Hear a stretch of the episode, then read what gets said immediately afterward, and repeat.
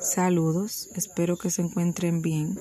Soy la maestra Yanilene Brito de Prehistoria y les voy a hablar sobre la revolución agrícola y neolítica.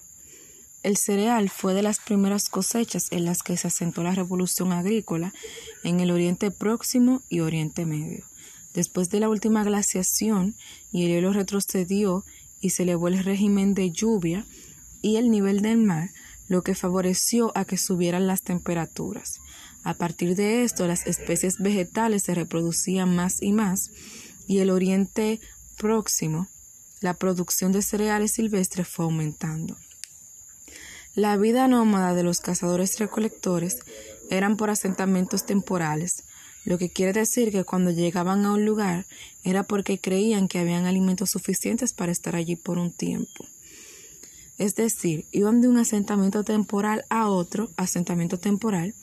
Cuando los cereales fueron madurando, harían un asentamiento temporal en esta zona que habían elegido, ya que recogían más grano del que consumían.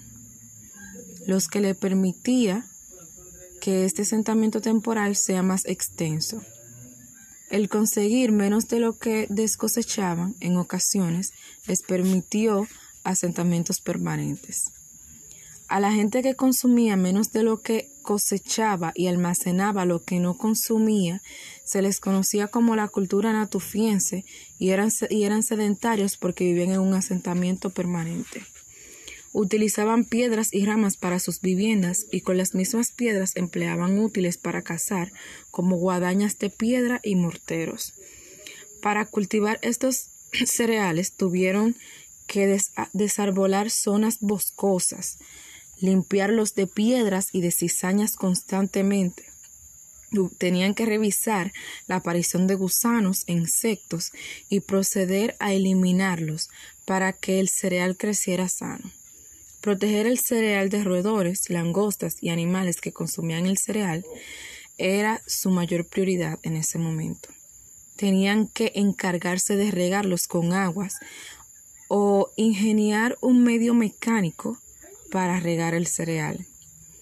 El esfuerzo físico que requería su nueva forma de vida era superior al que requería la vida de un cazador recolector, lo que hizo que hubiesen desviaciones de columnas en estos hombres, hernias en las lumbales, aumentos de tumores y etc.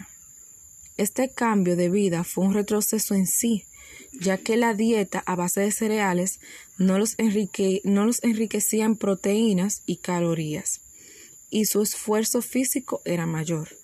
Además de que, antes de que empezaran a cosechar los cereales, tenían problemas en los dientes y encías, porque antes de cocerlos, antes de empezar a cocerlos, se lo comían crudo. Esto trajo consigo dos vertientes. La primera es que no se trataba de que ellos se adaptaran a este nuevo ecosistema al que aparentemente pertenecían. Se trataba de conseguir que el entorno natural se adaptara a ello. La otra vertiente era la economía. Esta surgió para administrar los excedentes que debían reproducirse necesariamente. Entonces, esos agricultores empezaron a tener sus propiedades como el grano que tenían almacenado o el que tenían que almacenar, el descosechado, valles con ríos y demás. Esas propiedades se defendían de la codicia de otros humanos. De esta forma se organizaron las defensas, que en algunas aldeas tal vez habían defensas colectivas y en las otras eran guerreros con lanzas y flechas y de aquí es el origen de los ejércitos. Como consecuencia de la revolución agrícola, Homo sapiens pasó de acceder al ecosistema en el que estuviera y buscar otro, si eso no era suficiente para su alimentación, a pesar de su alimentación en pocas especies que había conseguido domesticar, lo que era un problema porque podían perder semanas y meses de trabajo, con lo que posiblemente llegaría la hambruna y desnutrición.